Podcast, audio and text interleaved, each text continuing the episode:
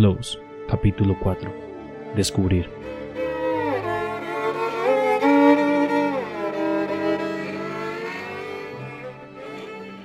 En el capítulo anterior, Lucy sufre un gran accidente debido a la desesperación por las dudas y la confusión. Lastimarse fue su única opción.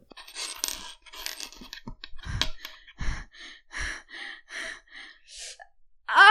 ¡Mierda! ¿Será esto lo peor o lo mejor para su encierro? ¿Lucy sobrevivirá?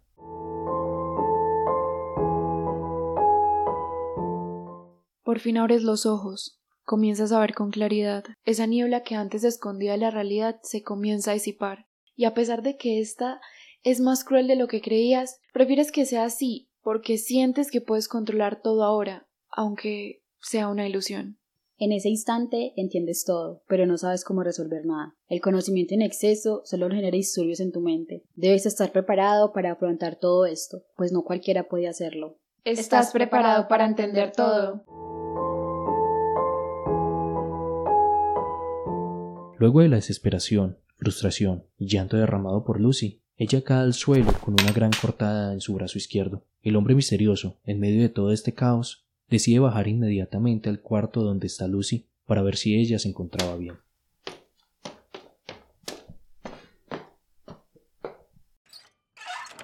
Lucy, ¿estás bien? ¿Qué mierda hiciste? Eres una estúpida.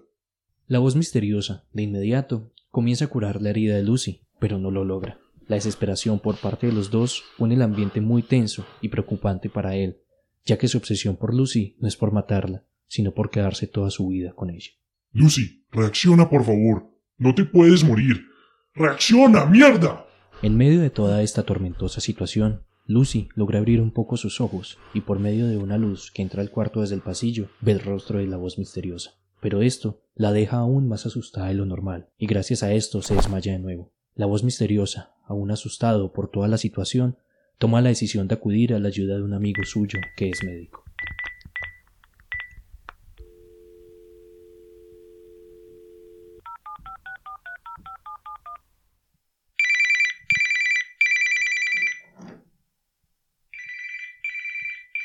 Aló, Frank. Amigo mío, la verdad no le voy a dar muchas vueltas al asunto. Tengo un problema y necesito tu ayuda. ¿Te pasó algo? ¿Estás bien? Cuéntame. Eh, tengo una prima que llegó hace unas semanas de viaje y es un poco loca. Se acaba de cortar el brazo y estoy desesperado. No sé qué hacer. No la puedo llevar a un hospital porque es extranjera y me pondrán problema. La verdad me quiero ahorrar todo ese trabajo. Ayúdame por favor, te pagaré lo que sea. Voy en camino, no tardo. Después de una larga espera, Frank al fin llega, pero a él le pareció algo extraño, ya que la voz misteriosa nunca en su vida había hablado de tener una familia. Según lo que Frank sabía, él estaba solo en el mundo.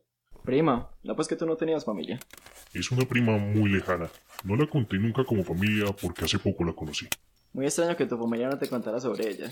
Pero en realidad porque se cortó. ¿Le hiciste algo? Tú sabes que no soy de caer bien en todas partes, aunque la verdad no entiendo por qué, si soy un amor de persona. Pero no, jamás le hice algo. ¿Recuerdas en séptimo grado? Cuando te acusaron de matar a Blue, al pajarito, nuestra mascota en el salón. Tú jamás harías eso, ¿cierto? No, jamás lo maté. Yo solo lo dejé libre. Luego de unas largas horas de charla con su amigo, Frank decide irse, y la voz misteriosa aprovecha para devolver a Lucy hacia su lugar oscuro. Después de un largo rato, casi a la medianoche, Lucy despierta. ¿Qué, pasó? Ay, ¿Por qué tengo mi brazo vendado? Me duele mucho. Ah. Ya veo que no te acuerdas de mucho. Te contaré lo que pasa. Ayer en la noche mm, estabas tan desesperada que llegaste al punto de coger un vidrio y cortarte la mano. Y por eso te desmayaste y duraste así unas horas. Lograste despertar un rato. Eh, no sé si lograste ver algo. O ahora si lo recuerdas. Mm, muchas gracias, criatura que aún no conozco. Ay, creo que los momentos están llegando otra vez a mi memoria. Luego de una gran charla, muy calmada, entre Lucy y Lu, Lucy logró quedarse dormida para descansar un rato de todo el caos que había sucedido antes. Mm,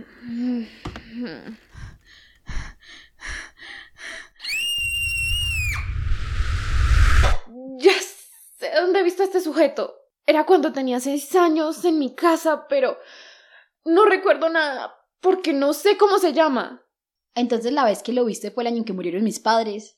¿Tus? No, mis padres. ¿Cómo sabes que mis padres murieron cuando tenía seis años? Ya te lo he dicho muchas veces, somos más parecidos de lo que tú crees. Y no solo eran tus padres, también eran los míos. Por eso los recuerdo también. ¿Qué? La verdad ya no sé quién me tiene más loca, si tú o el extraño sujeto. No entiendo por qué dices que mis padres también eran los tuyos. Seguramente pronto te darás cuenta que somos muy parecidas. Solo espera. Yo no voy a esperar, dime la verdad. Es que tú y yo somos la misma, ¿entiende, Lucy? Luciana, despierta. ¿Qué?